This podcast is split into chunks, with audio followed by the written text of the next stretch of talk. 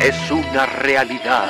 El ser humano ha dejado de ver la televisión para llegar a plataformas más cercanas, sin imaginar que en lo que consumen se esconde una sustancia letal, tan adictiva que los hace perder horas de sueño. Cuidado, porque si consumes una plataforma de streaming, ya eres parte de ellos. Los streameadores. Con la terrible participación de Ricardo Verástegui y Freddy Galleta. E invitados casi importantes. Ya llegan los streameadores. Iniciamos el podcast número 30 de los streameadores. Estamos de mantener largos una ocasión más. Estamos bien contentos llegando a los 30 episodios en Spotify, Apple Podcasts y YouTube. Neta, o sea, ni la carrera de Lady Wu había llegado tan lejos como este podcast. Estamos bien felices. Fuerte el aplauso para el elenco. Bravísimo. Estamos bien contentos. Yo soy Freddy Gaitán. Estamos aquí en este episodio corto de 30-40 minutos que van a estar disfrutando en sus plataformas favoritas. Y presento al señor que todo lo ve, el hombre detrás de la cámara, el hombre detrás del lente. Él es Ricardo Verástegui. Muchas gracias, Freddy. Aquí andamos. Oye, 30, 40 minutos no creo que nos alcancen porque vamos a hablar de muchas cosas el día de hoy. Tenemos muchas, muchas cosas, cosas. que comentar y tenemos dos grandes invitados, asiduos, fans, frecuentes también. eh, streameadores de corazón. Exacto. Eh, Oh yeah. el primero de ellos nos va a hablar de una serie ya icónica brasileña llamada Un Mecanismo. Brasileira. Y él es Miguel Ángel Huerta Vallejo, alias Miju. Un honor aquí estar en los streameadores. Me siento como que es el día de trato hijo a la cabina. Entonces aquí andamos, aquí andamos. Amigo, es tu primera vez en en una cabina de podcast, ¿no? De podcast sí, de ¿Sí? radio no. Ah, ok, ¿Qué tal, eh? Mira, mira, nada más te va a gustar, te va a gustar esto. Aquí Asusta, pero agua, gusta. ¿Y quién más nos acompaña, Miju, el día de hoy? Pues una leyenda ya de la radio. de la ¿A radio quién de vas a mencionar? Estoy emocionado. Ajá, ¿quién? ¿Quién es? Nada más ni nada menos que Angie Salazar. Angie Salazar.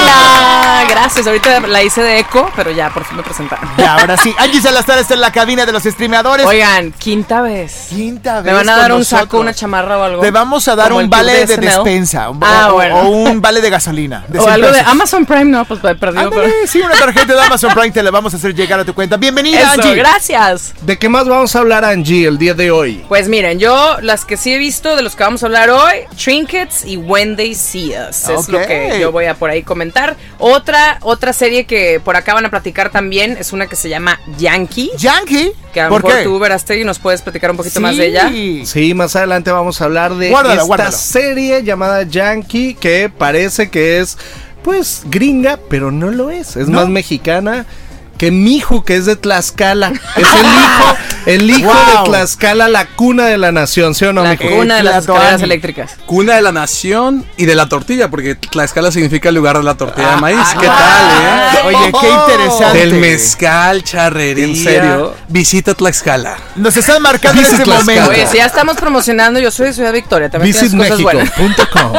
Ciudad Victoria, de Tlaxcala, de Saltillo también nos De visitan. Saltillo. Qué La nueva. Tlaxcala. La nueva Tlaxcala. No, en verdad, en verdad, Saltillo, dato Tlaxcala. Curioso. Exacto. ¿En Ese serio? es el nombre original ¿Por de qué? Saltillo. Por ahí hay una pelea de quién es eh, quién originó el zarape, sí, Tlaxcala o Sal- Oh. Saltillo. ¿Cómo? No, claro. Tlaxcala. No, Saltillo. Estamos festejando 500 años, pero bueno, no es un, no es un podcast de historia, es ¿No? un podcast. ¿No es la hora nacional? No, tampoco. Podría serlo. Podría haberlo sido. No es tan aburrido como otros programas que sí parecen la hora nacional. Pero No, yo creo que nos falta más gel para estar en la hora nacional. No. O sea, sí nos falta de plano. Pero bueno, bienvenidos. Estos son los streamadores. El team completo está. Y vamos a iniciar con esto que vamos al mundo de Netflix. ¿Verás, ¿te parece? vamos a empezar con el mundo de Netflix. Eh, bienvenidos a Netflix. Bienvenidos a Netflix. Ay. Y esto se llama. eh, ¿qué, qué suena ahorita en estos momentos, Angie? ¿Qué, qué- qué? Sí, tenemos música de The XX Ah. porque Trinkets trae buen, buen soundtrack. Para los que les gusta mucho la música o que les gusta descubrir música en las series, Trinkets es una muy, muy buena, pero que está enfocada un poco a teens. A teens, ¿Platicamos o sea- más de, de Trinkets o qué? O sea, si yo no tengo acné, no tengo por qué ver esta serie. o o sea, de brackets. plano. No, exacto. O brackets, exacto. ajá. Bueno, a mí se me hizo muy teen. No sé qué Ok. opines tú, Veras. Fíjate que es la nueva serie eh, juvenil de Netflix. Ya ves que Netflix eh, le está apostando muchísimo al drama juvenil, al teen drama. Ajá. Y entonces esta es la nueva serie del verano de Netflix, por así decirlo. Eh, ¿De qué va Trinkets? Bien fácil. Tres niñas eh, o tres chavitas muy distintas entre sí de secundaria comparten algo en común. Que las tres son cleptómanas. Es decir, que les gusta robar por placer. Y entonces Y cuando dices muy diferentes entre ellas, son muy diferentes. Muy diferentes entre Cada una tiene ellas. una personalidad muy. Una muy nerdita, calladita. Ok, Exacto. Esta otra otra es la muy popular. fresa. Exacto, la popular fresa. ¿Y la otra cómo la describirías? ¿Como más darks? A lo Sí, mejor sí, ¿verdad? ¿no? sí, sí. Muy retraída, ¿no? No hay una introvertida en el grupo. Una... Pues es la nerd. La nerd La Ah, la la, más. la otaku, la Sí. otaku.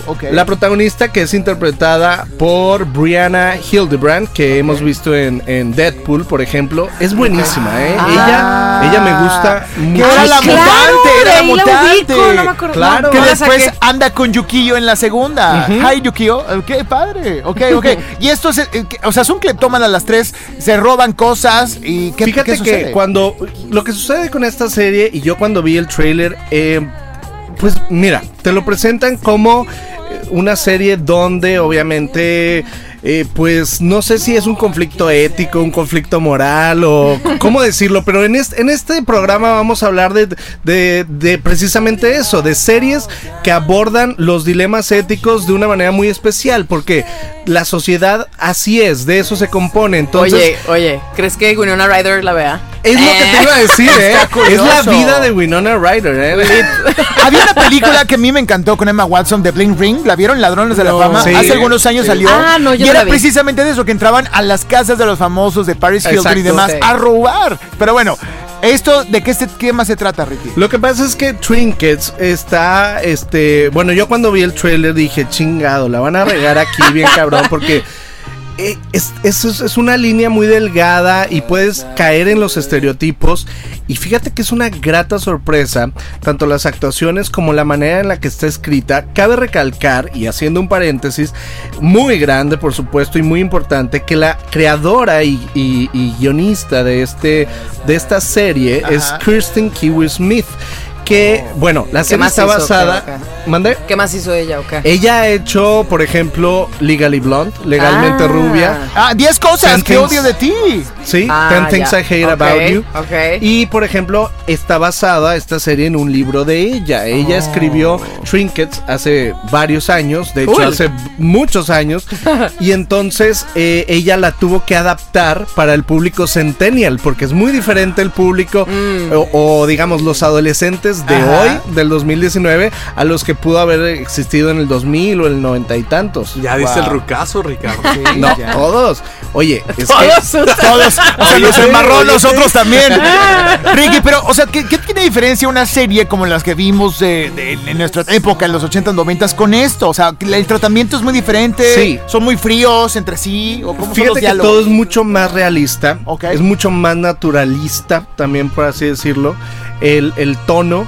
eh, No está guionizado. Exacto, sí, Ya. y ella está increíble, ¿eh? o Sí. sea, de verdad me sorprendió eh, las actuaciones, son, son, son muy... Sí. Son muy contundentes y sobre todo no esperé que el guion fuera como eh, tan profundo. Es algo muy simple, pero toca varios temas de la sociedad actual y de cosas que eh, tres chavitas, eh, teenagers, eh, pueden enfrentar en su día a día. ¿Qué sucede? Claro. Sí, o sea, O sea, no es tiene- pretenciosa. No tiene grandes giros de tuerca, o sea, es una serie de, bueno, lleva una Digamos temporada. que no, no es para picarte de que, que sigue en el siguiente capítulo. O sea, Exacto. puedes llevártela Ya. dosificada, uno por semana o dos al día y luego te la dejas de ver. Exacto. O sea, no es así muy.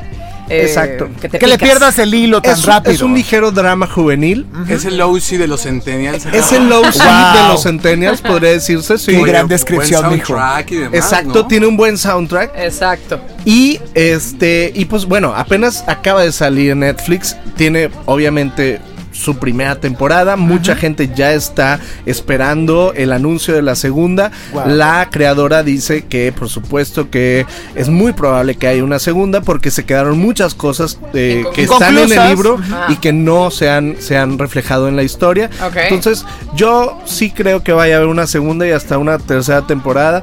Y pues Netflix va a la alza, ¿no? En estos, en estos dramas juveniles y en las películas también muy de teenagers. Sí. Eh, ninguna otra plataforma ni canal de televisión lo había explotado nunca, creo. O sea, quizás sí. Oye, y de stand-up también están subiendo un Ay, montón claro, de hay un cosas. montón de festivales. Está cre- están creando porque ya viene Disney Plus, así que agárrense, cuidado Sí. porque vienen con todo. Pero bueno, vamos a calificar, ¿les parece, chicos? ¿Qué les parece decir que la calificación oficial, Ricky, pueda ser Tlaxcalas? ¿Cuántos Tlaxcalas le das de 5? ¿Cuántas escaleras eléctricas? le Ándale. ¿Cuántas das? Tlaxcalas? A ver, Vamos a ver. de 5 tú, Ricky, ¿cuántos le das? ¿Qué puede ser? 3.8. Está- Vamos está a darle bien. 3.8 Tlaxcalas Ok. porque está bien, es ligera. Digo, no es uh, eh, la serie que vaya a cambiar el rumbo de la historia de la televisión, pero es una eh, es una serie que se ve bastante, se siente bastante real y no cae en, estereotipos y eso se agradece. Pregunta, si eres papá de adolescentes, de chicas adolescentes, ¿deberías de, ver- de estar viendo esta serie para agarrar ideas y saber qué hacer con tus hijas? Sí. Sí, O sea, o es sea, una guía yo para saber que qué. sí, ¿eh? ¿Sí? Sí, no lo había pensado por ese lado, No, Freddy, no, ¿eh? o sea, imagínate, Sí. pues ya hay mucha gente de nuestra edad, amigos nuestros que ya tienen hijos adolescentes.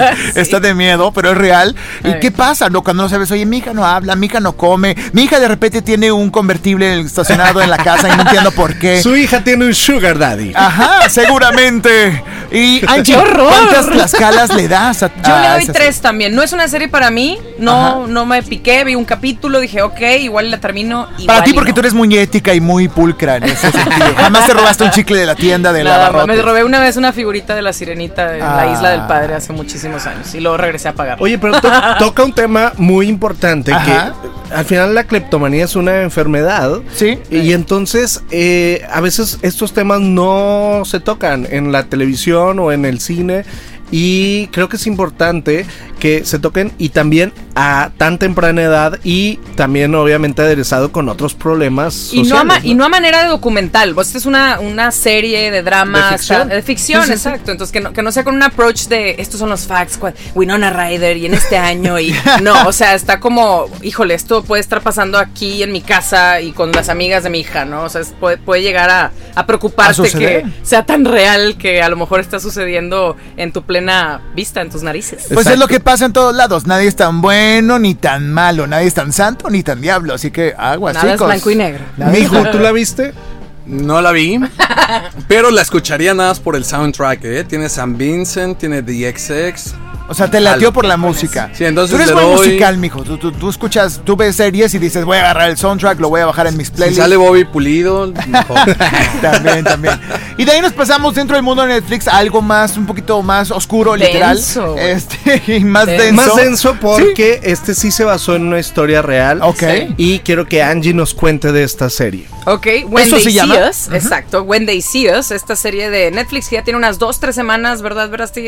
Ya en, Sí, en el- arriba la de la plataforma. plataforma. Ok, a mí me daba un poco de flojera verla porque así como que leía y yo, ay, es que va a estar bien pesada, me va a dar mucho estrés, me va a dar mucho coraje, pero finalmente le puse play. Y me recordó como mucho a la, a la de O.J. Simpson, que estamos Mm. siguiendo el caso de estos chicos. Esto pasó en 1989, esto fue un caso real en Central Park. Una chica fue violada casi hasta y golpeada casi hasta morir, hasta que la mataran. Y coincidentemente había una banda de 30 niños, teenagers, entre 13 y 16 años, que andaban pues jugando y a lo mejor haciendo algunas maldades o travesuras, pero no Y- al grado de... y afroamericanos, y que ¿no? casualmente Exacto, eran ajá. afroamericanos. sí. Exactamente. Entonces, en ese, en esa época, el año pasado, ahí en la serie lo dice la, una de- se me olvidó, Linda, Linda, que es la, es policía o es detective, es la detective. Es ¿no? Felicity, la que salía A en. Felicity Kaufman. Ajá, que salía en Desperate Housewives, ¿se claro. acuerdan? Wow. Bueno, ella Claro. en un momento de la serie le dice, este, creo que es a su jefe, Ajá. este, que tienen alrededor de, de 3.000 o 4.000 casos de violaciones Sí. un año antes. Entonces esto ya se estaba saliendo de control. Es la ciudad de Nueva York, es Central Park, o sea, por Dios, es un lugar muy turístico. Entonces ellos en su desesperación por a lo mejor eh, aplicar la ley, eh, meter miedo a todos los violadores, supongo, fue acusar a estos niños y buscar la manera de embonar que las piezas eh, a fuerza entraran para hacer que, que fueran culpables ante los ojos de la gente en, en general, ¿no? Del público en general. ¿Y qué es lo que hacen? Pues los niños están muy chiquitos, están asustados, los levantó la policía, los obligan a firmar eh, una- Donde se hacen responsable cartas y, a testificar en contra de ellos mismos. Ajá. Exacto, donde ellos se, se culpan o le o culpan a alguien más. Y total que de verdad es, es bien triste ver cómo se está desarrollando esto. Y bueno, y cuando empiezan a llegar los papás, creen que los pararon por alguna babosada. Y cuando se dan cuenta que los están acusando de la violación y casi muerte de una chica, es donde ya se pone como que muy intensa la cosa y los papás dicen, ah, caray, ahora sí, pues necesito tomar cartas en el asunto y ver qué pasó, ¿no? Entonces, sin decir más, esto fue de la vida real y está muy bien hecha. No sé qué opines tú, Veras. Ahora, cabe aclarar que esta historia ocurrió en 1989 y precisamente la historia, bueno, la historia eh, central es el perfil racial, ¿no? Cómo eh, se puede juzgar, y sobre todo la policía y sobre todo la policía estadounidense, eh, tiende desde siempre hasta la fecha a juzgar a alguien por su color de piel. Sí. Y entonces, eh, bueno, eh, un aquí- latino también hay. O Son- latino, son sí, porque son cuatro. Y un latino. Exacto, y un latino. De hecho, sale John Leguizamo, ¿no? Sí. Buenísimo, sí, sí. lo amo. Él interpreta al padre de eh, Raymond. Raymond. Sí. De Raymond. Y entonces, bueno, la historia comienza en la primavera del 89, cuando ocurre el, el incidente, y eh, pues va extendiéndose 25 años hasta La eh, pues el ¿no? acuerdo ajá, pactado con la ciudad de Nueva York que ocurre eh, ocurrió hace poco en el 2014 entonces eh, bueno pues es una historia muy fuerte obviamente Sí. porque es de la vida real de hecho eh, Acaba de salir un especial de Netflix también con Oprah. Con Oprah. You get a car, you get a car, you get a I got car. a car. ¡Qué padre! Que no pudieron haber elegido a alguien mejor Exacto. para tratar este tema eh, con Creo los que Ellen, personajes Ellen de no la estaba vida real. disponible. Ellen no hubiera No, quedado. pero aparte Ellen, bueno. Sí, claro, eh, no, no pero es Le falta un poco de No, no, no, bronceado, no, sí, no, le no. falta Sí, le un poco un de color. Es de Nueva Orleans, hombre. Oye, pero algo bien interesante Ajá. es que la directora y la productora de esta serie es Ava Marie Duvernay. Ajá. Y te dirás. ¿quién es ella? Ajá. Es la de Selma. En que Ah. también trata de temas raciales, de Martin Luther King y de toda esa cosa. Le gusta, Y ella ya había eso. trabajado con Netflix Ajá. al grado de que eh, había hecho un documental acerca de, no me acuerdo qué número de enmienda, pero es la que está haciendo que la, la mayoría de los afroamericanos sea la población en Mm. las cárceles. A mí en lo personal, yo cuando, cuando me dijeron hay que ver esta, pe- esta serie, no me atraía mucho, la vi y se me hace una de las mejores series que he visto en cinco años fácil. Del cinco género, años de vida que de- tiene. de- ¿no? de vida, de vida, ¿no? Tiene cinco años. de Sí, vida. Sí, cabe recalcar que su voz eh, me dieron acá la jirafita. No, No, pero, no, es pero que al- de este final- género, de este tema, ¿no? Es algo. Eh, muy- Es que es un drama muy fuerte. Sí. Que aparte, a ver, hay que con- contextualizar todo. Em- Es en 1989, justo cuando Nueva York está pasando por su peor riots, ¿no? racha Es de, de violencia. Entonces, ¿qué hacen las, las autoridades? Güey, pues mete a cualquiera al, al tambo y es ver como Cúlpelo. presunto culpable. Ahora sí que como aquí en México. Primero tú mételos y luego averiguas. De hecho, hablan mucho de política y le tiran a Donald Trump Ah, sí. en varios capítulos, porque Sí. Donald Trump, cuando tenía un poco de más cabello y no tanta panza, Cuando se parecía más a Buff, eh, eh, el de Volver al Futuro. Ah, ah, ándale, ah, a Biff Tanner, a Y yo, ¿quién Tanner. es Boff? No, no, no, sí, Biff Tanner se parece. le- tiran esa parte, pero yo creo que a final de cuentas, lo- el primer capítulo y el último son desgarradores. En especial el último, sí les recomiendo verlo y investigar un poquito del tema, pero creo que eh, es un problema que sigue pasando en la sociedad americana, que pasa en México. Eh, me recordó mucho a Presunto Culpable, en el sentido de que es gente que fue enjuiciada de una manera mala. Sí. Pero, y tiene un casting impresionante. John Leguizamo, tiene a Vera Farmiga, ¿Es tiene... del pelo chino? No. Sí, sí, Eh, sí. ah, El- el- mm, tiene Felicity. a Felicity Hoffman. Claro. Y a final de cuentas, eh, todo lo dirige la misma productora. Entonces, es como si vieras una película de cinco horas que no es El Señor de los Anillos, ¿no? Yo creo que a mí lo- las emociones que ma- re- se me repitieron más o que sentí más fueron tristeza, fueron, eh, se me rompió Impotencia. el corazón. Impotencia. Cachi- sí, impotencia también. Cachito, cachito, porque son unos niños. O sea, hemos visto casos también del, con el mismo tema este, racial, ¿no? De, de- de discriminación, pero yo nunca lo había visto que estuviera eh, apuntada a teenagers. Y Sí, esto es lo que dices. No friegues, o sea, mi hijo no, no es ni siquiera un adulto y se va a pasar su parte de sus mejores años de chiquillo en la cárcel. en la cárcel. Hay un personaje que me cautivó mucho y no por su imagen, no por su imagen física, porque me sorprendió que se pareciera a un personaje de Hey Arnold. No sé si se acuerdan Ay. de Gerald. Ah, claro, claro, claro. Es el pelo igual, es el mismo Es sujeto. cierto, pero, Yusef, ajá. sí. pero también lo vimos que era como un chavo que mintió sobre su edad, tiene 14 y 15 años. Era, lo paran al principio. Tenía está muy una ID curioso. falsa, Ajá. básicamente, para ya Y sea lo comprar- levantan Ajá. y va. Y también pues se ve ahí a los papás diciendo, mi hijo jamás haría esto, mi hijo jamás haría esto. Pues no, ¿No? esperemos que no. Oye, son cuatro episodios, ¿verdad? Cuatro nada más. De una hora y cachito. Una hora y cuarto más o menos. O sea, un fin de semana te los puedes echar sin problema. Yo ayer me lo eché, muy completo. Yo creo que, bueno, vamos, sí satisfecho, mijo. Yo me, tuve- me tengo que esperar un día a la vez porque sí me quedo muy acongojada. A ti te muy- pega mucho, Angie. O sea, Sí, tú- yo me meto, yo, yo grito y lloro y me meto con las personas. Siento que estoy ahí también. Entonces. A ti sí, te dio depresión cuando se acabó Game of Thrones, ¿no? Cuando mataron a alguien importante en Game of Thrones te dio un bajón ahí, ¿no? Sí, no, de hecho, ajá, sí, yo me- me- les digo, me emociono mucho. Meto muchas mis emociones a las Ah. series o a las películas. Oye, y justamente hablando de esto, en Netflix, que les encanta este tipo también de, de series documentales de investigación, Ajá. acaban de, de sacar The Confession Tapes parte 2, donde hay más, más todavía, pues, presuntos culpables Qué curioso. que es bien curioso porque siempre crecimos con esta idea de que México es es súper corrupto y aquí todo y Estados Unidos no y Estados Unidos es igual de corrupto Sí. nada más que obviamente no lo no lo eh, no lo dicen No lo lo encuentras tan medios, fácil. ¿no? exacto. Claro. pero hay es lo mismo, es la misma corrupción aquí y allá y es bien fuerte cuando a alguien este por por X o Y razones lo obligan a confesar un crimen que no cometió y está y es bien eh, pues es un sentimiento como dices tú de triste. impotencia. Es que aborda sí, sí. muchos temas. Ab- aborda de, de que la gente no tiene dinero para pagar un abogado. Exacto. Y por lo mismo, habla. Segundo, habla del racial profiling o que a final de cuentas basado en tu eh, Color de piel. color de piel, eh, pues pal tambo, maestro. Hispano, este, mm, afroamericano. Habla también sobre la corrupción y, las, y la política, porque a final de cuentas fue una decisión política al meterlos a pesar de que no había Sí. pruebas y un montón de cosas.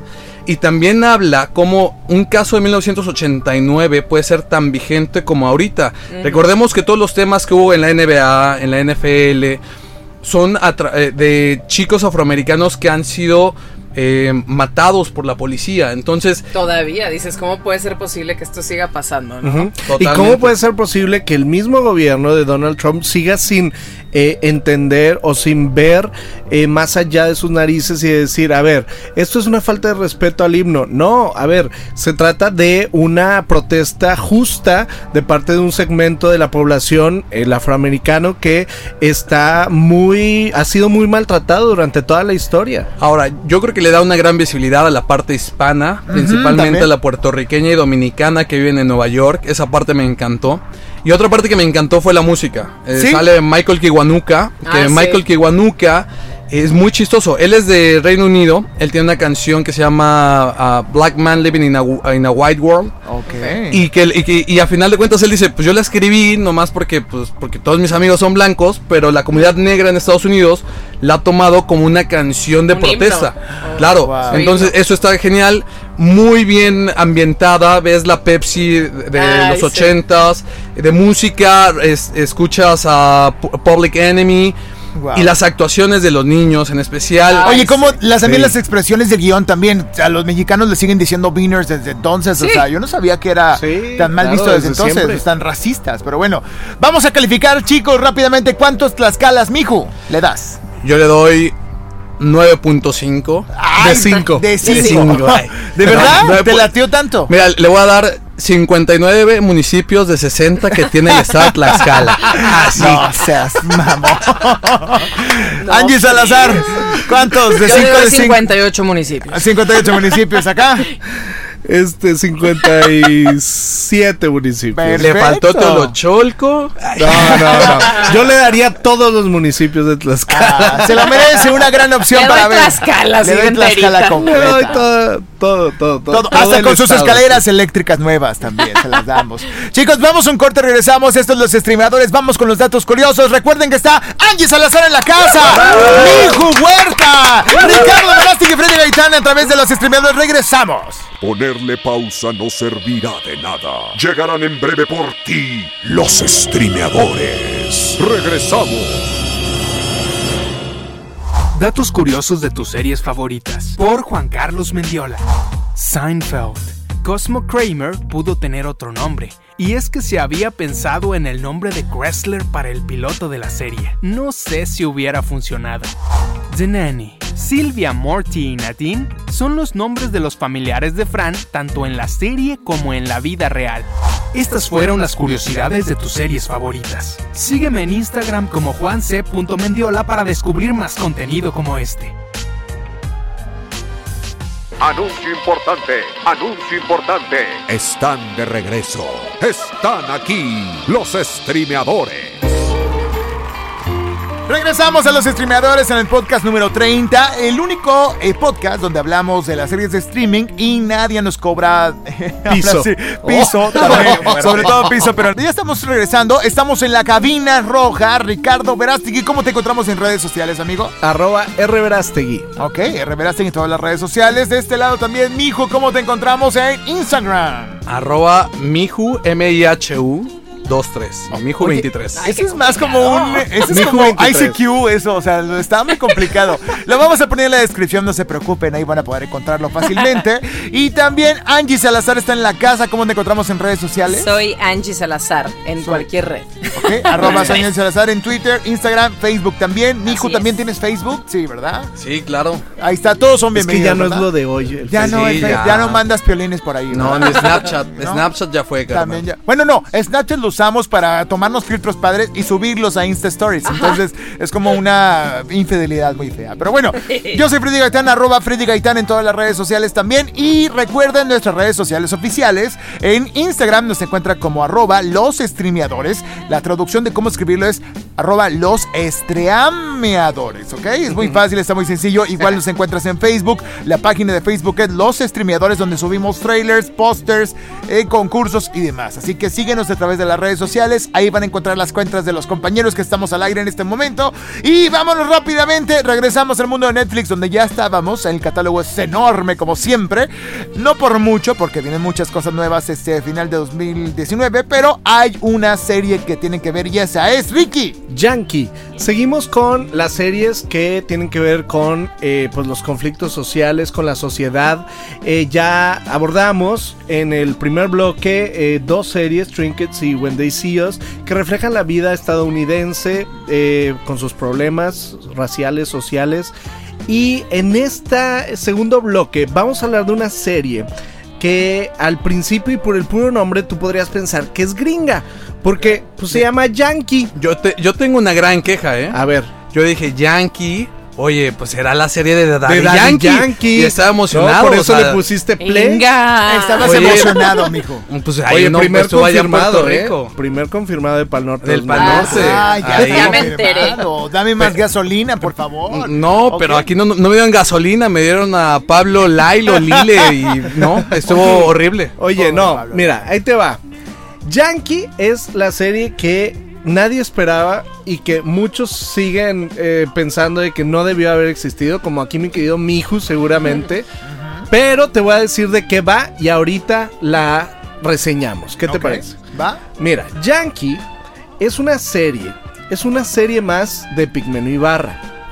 Es una serie, tú sabes, Epigmenio Ibarra y Verónica Velasco han hecho pues desde Ingobernable hasta El Señor de los Cielos, hasta este Mirada de Mujer, hasta todas las series, novelas y demás políticas y sociales de Argos, México. Argos. Argos Comunicación, ¿no? Entonces, llega Yankee y cuando nosotros pensábamos que Pablo Lyle eh, no iba a dar más de qué hablar porque eh, pues está justamente enfrentando un juicio en Estados Unidos por haber Ah, es golpeado, él. claro, Es que yo no ubico mucho esa por raza. haber golpeado a un hombre, A un ancianito. a un ¿no? anciano. Por haberlo asesinado. No, bueno, a ver, es que ese es justamente el juicio. Sí. Porque él lo golpea y en el hospital el señor muere. Entonces, a ver, ¿fue homicidio imprudencial o no? Lo decidirá la justicia el 11 de julio. Lo que pasa es que. Pablo necesita dinero porque si algo nos enseñó See Us es que necesitas un abogado.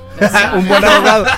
Y yo creo que la tirada de Netflix y de Argos era, a ver, tenemos esta serie eh, que ahorita les, les digo de, de qué va, pero yo creo que la- lo que pensaron fue, a ver, tenemos esta serie y seguramente grabaron dos temporadas. Porque originalmente el chisme es de que iban a lanzar 10 capítulos solamente. Netflix lanza hace una o dos semanas 25 capítulos. Es decir, creo que dijeron, a ver, si Pablo Lai lo enjuician, pues de una vez sacamos Es toda- viral. todo lo que tenemos. Claro. Entonces, Como Va a necesitar la lana, güey. Sí, también. entonces, ¿qué es lo que sucede? Bueno, Epigmenio Ibarra y Verónica Velasco producen, dirige Carlos Carrera. De Ana que y es- Bruno. Es un buen director. El padre Amaro, ¿no? El- Sí, y también. protagoniza Pablo Lyle y Ana Layevska, entre otros.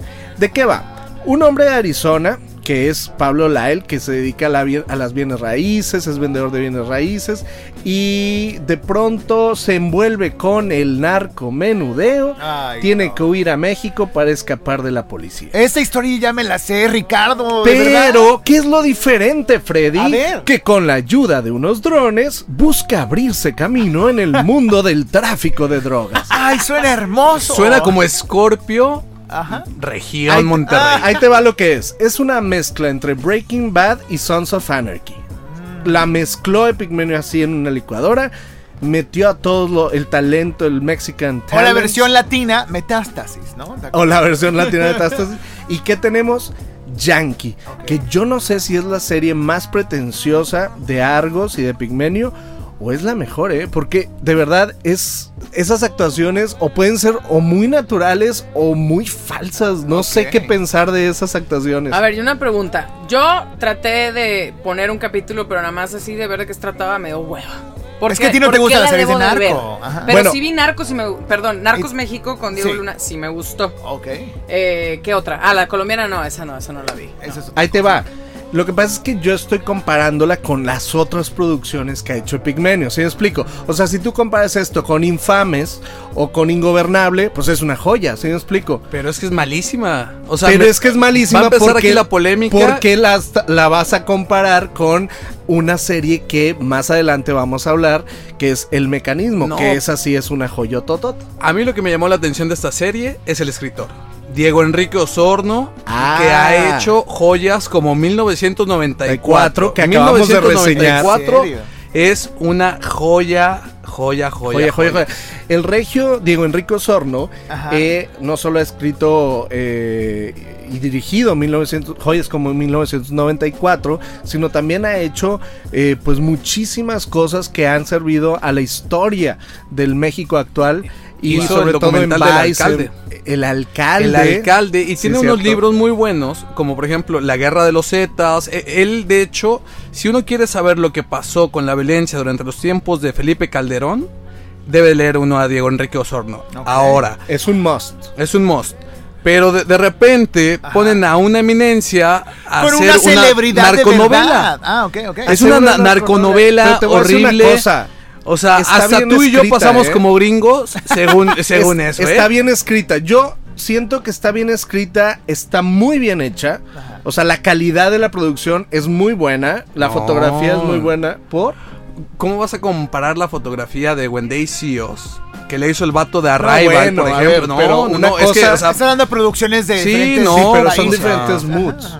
Son diferentes moods. No, Uno es un drama. Yo creo, o sea, pero a final de cuentas es horrible la fotografía, es No, no es horrible, la- horrible la, la fotografía. Bueno, que la gente ver, llame. Ay. Eh, Déjenme decirle que la gente llame ese teléfono, al que sea, pero llame. No, no, déjenme decirle, la verdadera estrella y la verdadera ambición de esta producción es tener a la protagonista del juego de la vida en esta serie, Ana Lavallesca. Sí es ella, ¿verdad? ¿O no? Ana Layevska, que ya dio el Pablo- peor que Ricardo Vera. Fíjate que, fíjate Sí, sí que, es, ¿no? ¿O fíjate no es? que a mí Los sí- dejé con cara de que qué onda. es que a mí sí me gustó Ana Layevska porque hace este papel de Sí de como chopper, pero Gringa. vagabunda, pero drogadicta, pero cocainómana, pero policía encubierta, pero lesbiana, pero, o sea, es todo ese personaje. Todas las y lo minorías hace bien, o sea, dentro de, de todo el contexto, tú la odiaste. Yo odié todo, no hay nada rescatable de esto. En verdad. O sea, regrésenme ¿has los megas que Infames? utilicé. ¿Has visto El Señor de los Cielos? Ponme, un- ponme ¿Han una recarga de No, una no, no. recarga de 100 pesos. No, no, no lo compares, no lo compares con, con Wendy Seals, compárala con las otras producciones de Argos. Pero es que, a ver, yo, yo como veo las cosas, ¿verdad? A final de cuentas, ya hay productos latinoamericanos, que ya a hablar de uno de ellos, como el mecanismo, que son joyas hechas en Latinoamérica.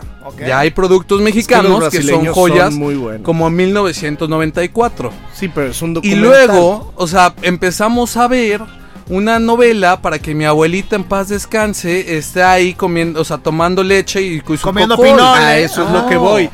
Que como están acostumbrados a hacer novelas de 200 o 400 capítulos, se vuelve muy aburrida porque la trama es tipo de teleserie, de telenovela, no Ya. tanto de serie o miniserie. Telemundo ese- produce mejor eh, material que Son esta. los mismos. Y a final de cuentas, a mí se me hace muy desafortunado que el personaje de Pablo Lyle, eh, primer capítulo, pum, mata a una persona con un Con golpe. Oye, pero ahí te Eso va. es lo que pasa. Sí. Qué coincidencia. Oye, pero ahí te va. Pablo Lyle, ¿Qué timing? ¿te gustó o no? No. O, o no sea, me ya siendo sinceros. Ya a mí en se me no. hace muy natural. Fíjate que él es un buen actor.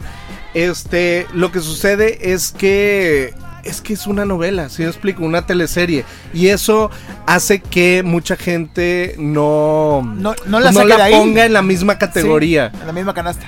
En la misma canasta. Mijo, tú tienes Aparte- algo con él. Yo creo que tienes que hablar con Pablo porque ahí traes un. Bueno, espérate, espérate, espérate. Aparte otra cosa. eh, lo más absurdo de todo es que Pablo Lyle, eh, que es- se ve, o sea, no se ve gringo, se ve mexicano.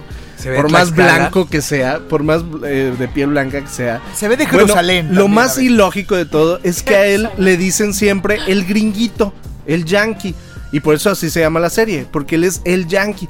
Pero, digo, porque nace allá en Arizona, ¿verdad? Pero Mira, yo nada más te voy a poner. caso eso. Es, es tan mala que hay una escena donde supuestamente una tortuga la levanta un dron. Es que eso y al es... parecer, o sea, hacen un close-up así de que, a ver, mijo, levántela con un mecate. Esa es así la de mala premisa. es. No, esa es, es que esa es la premisa de toda la serie. Haz de cuenta que es un cumpleaños, ¿no? Ya, y con esto termino. La premisa de la serie es que en esta fiesta no es una fiesta de cumpleaños. Están festejando que la esposa de Pablo Lyle ya tiene un año sin cáncer.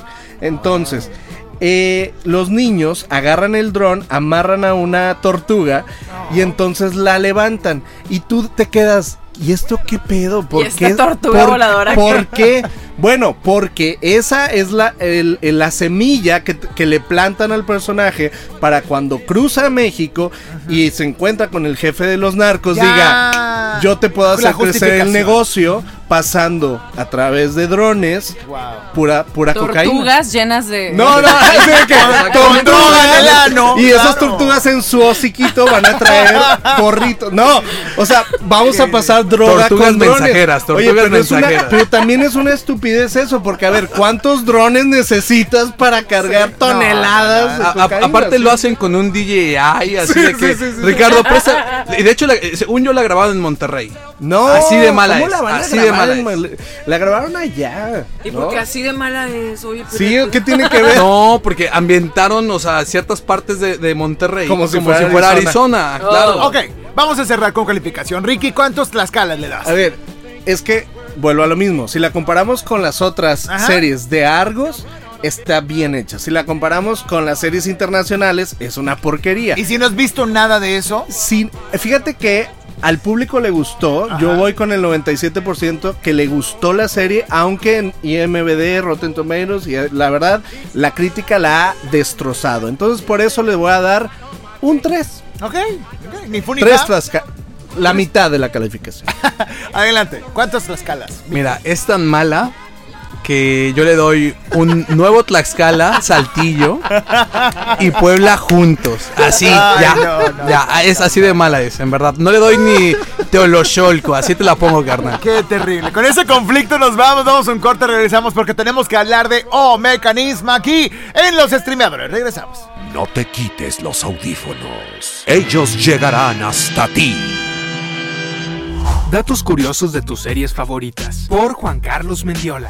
Downton Abbey. La aclamada serie de televisión cuesta aproximadamente un millón de libras por episodio. Esto es 3 millones y medio de dólares aproximadamente.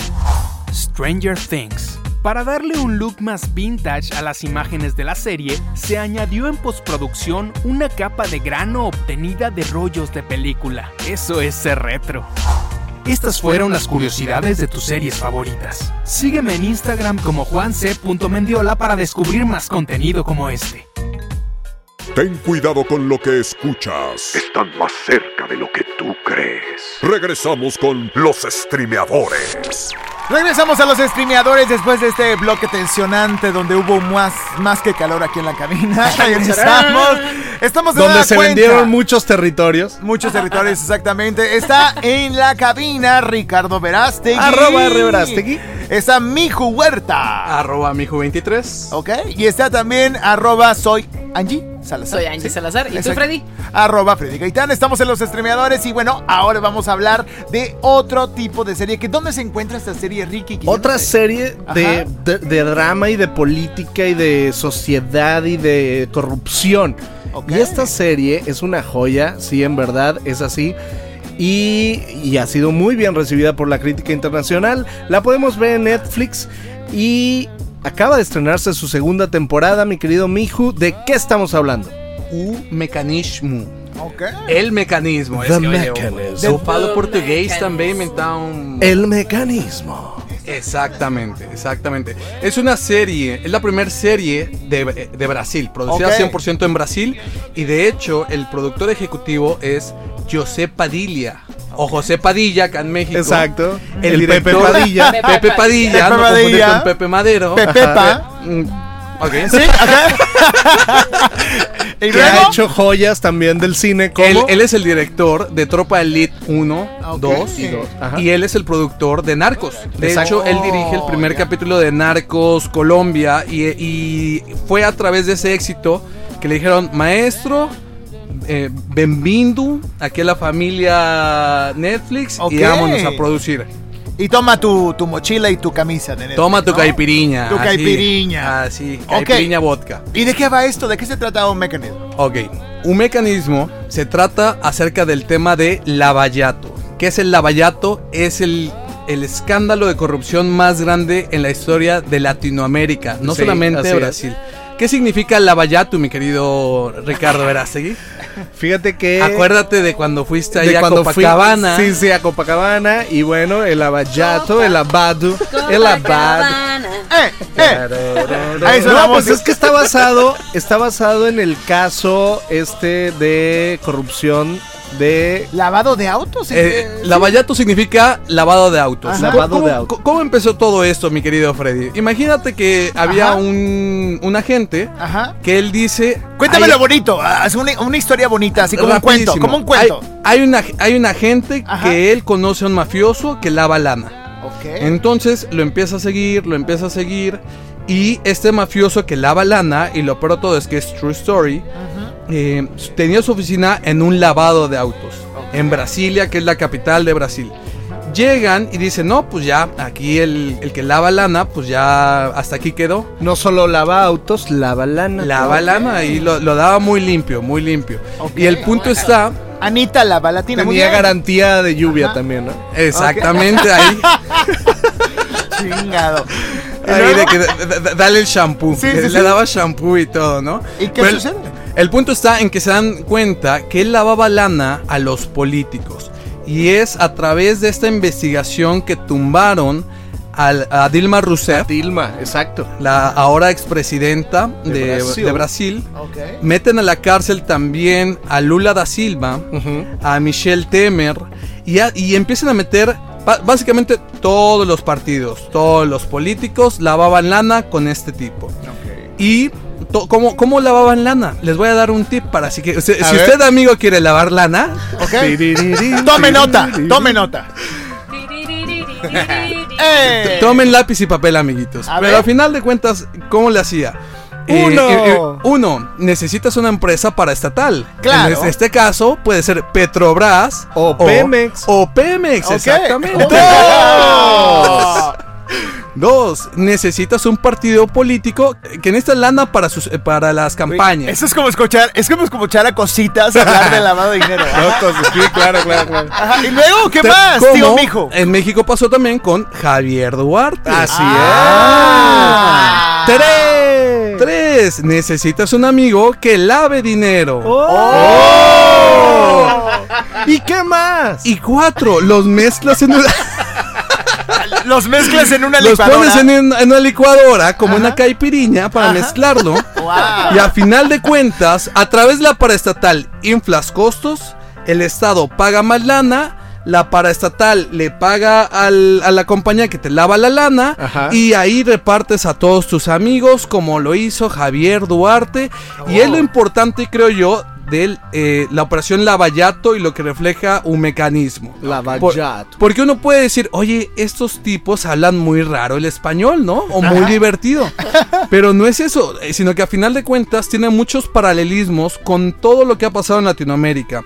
Presidentes como el presidente de Perú cayó porque todo esto lo hacían con una compañía que se llama Odebrecht. Exactamente. Y Odebrecht, Odebrecht.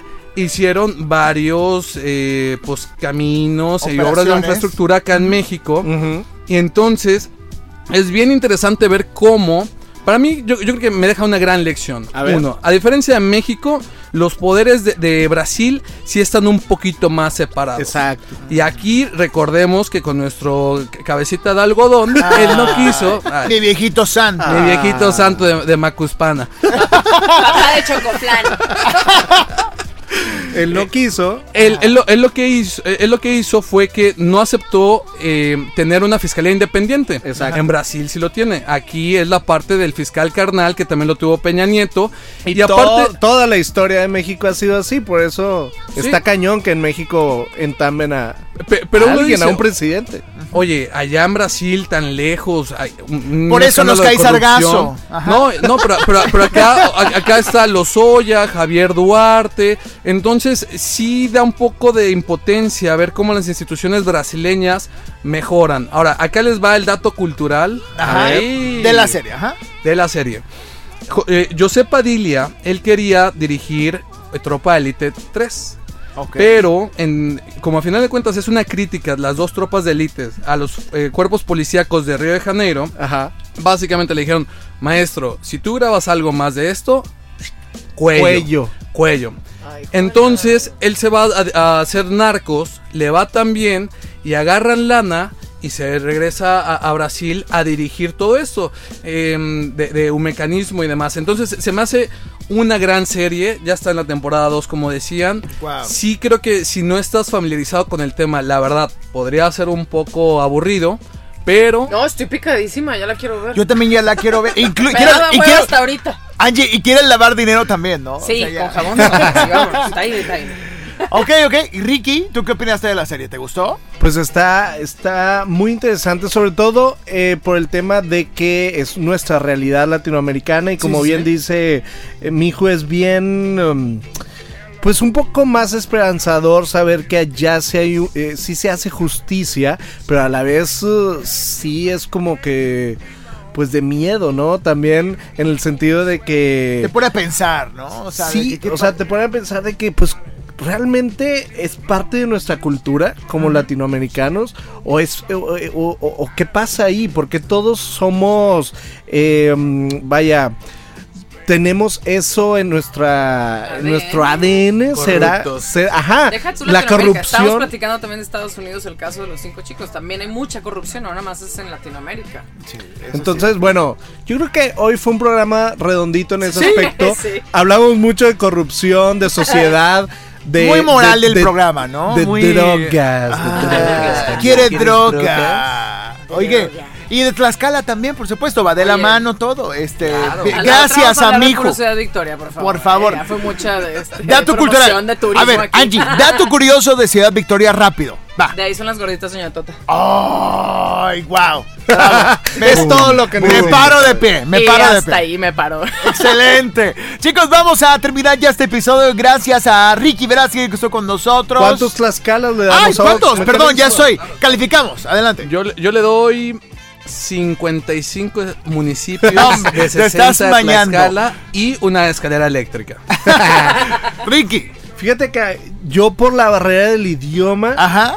Este, le doy 52 municipios nada más. Pregunta, eh, ¿tiene subtítulos en Netflix o la vemos mejor doblada? ¿Te gusta más doblada verla? O sea, o no. No, No por estoy eso- albureando, se los prometo. No, no, oye, pues, Épale.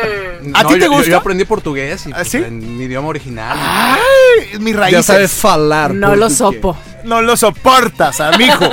ok, vale la pena verla este fin de semana. Ya saben lo que tienen que ver. Nosotros te decimos qué ver en las eh, plataformas de streaming. Esto es los streameadores. Ricky Verástegui en la casa. Gracias. Miju también en este episodio. Muchas gracias. Enorme. Y también Angie Salazar, como siempre, un gustazo. Increíble. Gracias. Increíble. Gracias a todos ustedes. Yo soy Freddy Gaitán y nos despedimos. Nos escuchamos próximamente en un nuevo episodio de Los Streameadores. Hasta la próxima.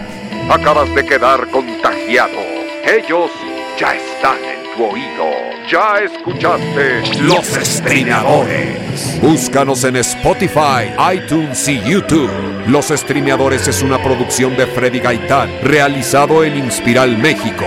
Visita www.inspiralmexico.com.